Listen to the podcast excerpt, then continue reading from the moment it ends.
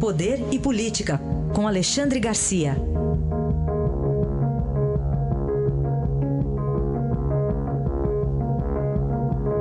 Alexandre, bom dia. Bom dia, Raíssa. Começamos aqui com a Bolsa e o câmbio, muito sensíveis às declarações do presidente Temer em relação à reforma da Previdência. Pois é, o presidente Temer deve ter concluído que precisa pensar dez vezes antes de fazer alguma declaração que sensibilize o, o mercado de ações, o mercado de câmbio. Né? O, a Bolsa caiu, aí por volta de 2%, o dólar subiu meio por cento depois que o presidente disse que o governo sozinho não tem condições de aprovar a reforma da Previdência. Soou como uma desistência, e não é. Né? O Palácio do Planalto todo se mobilizou, o próprio presidente gravou um vídeo, o ministro do Gabinete Civil, da Coordenação Política, fez declarações, ministro da Fazenda fez declarações, é essencial, sim, o, o, a reforma da Previdência é necessária, né? é, aproveitam para informar que pode acontecer como aconteceu com a Grécia, se não fizer a reforma da Previdência. Os altos salários do poder público, né, os as altas aposentadorias e pensões do poder público se mobilizam para tentar dizer que a reforma da Previdência vai atingir aposentadorias menores, quando não é verdade. Agora, é bom lembrar que em maio havia mais disposição, mais votos para fazer a reforma da Previdência. Hoje o governo sozinho não pode, como disse o presidente. Vai ter que conquistar votos. Mas em maio já tinha esses votos. E aí aparece o Joesley.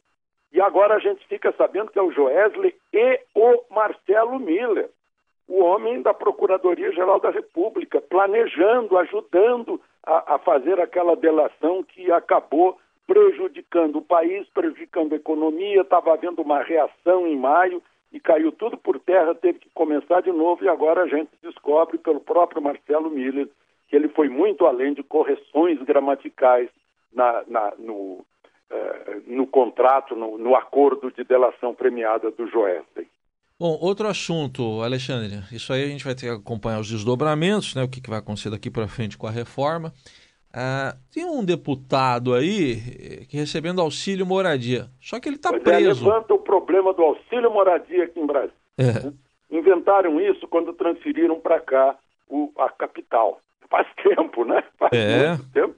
Foi 1960, 60, 1960, faz muito tempo. 57 anos. E, no entanto, ainda está em vigor isso. Tinha a dobradinha de Brasília, que se pagava em dobro, acabou incorporada aos salários. Cada deputado tinha um, um assessor só, agora tem, tem uma multidão de assessores. Pois se descobre que o deputado Celso Jacob, que é do PMDB do Rio de Janeiro, foi condenado por falsificar um documento numa concorrência quando ele era prefeito de Três Rios, no Rio de Janeiro. Foi condenado, está cumprindo pena no presídio da Papuda, em regime aberto, tendo sair só para trabalhar na Câmara Federal, porque ele não perdeu o mandato, e voltar para dormir na prisão. E ganha 4.200 de auxílio moradia, que é pago àqueles que não moram no apartamento funcional da Câmara, tem 432 apartamentos e 503 deputados, tem gente que fica uh, recebendo esse auxílio moradia. Né?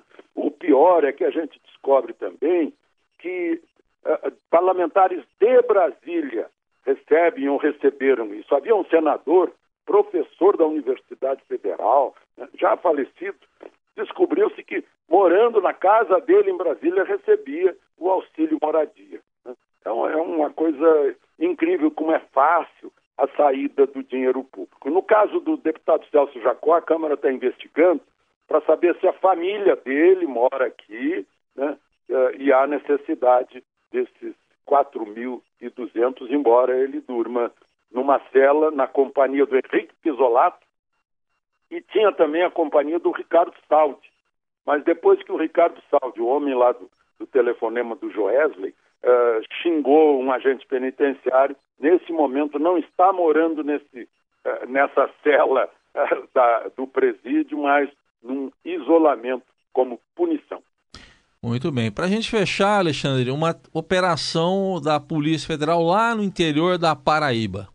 No município chamado Sumé. e vocês vão ver que a gente vai ter que perguntar a Sumé como é que é. Né?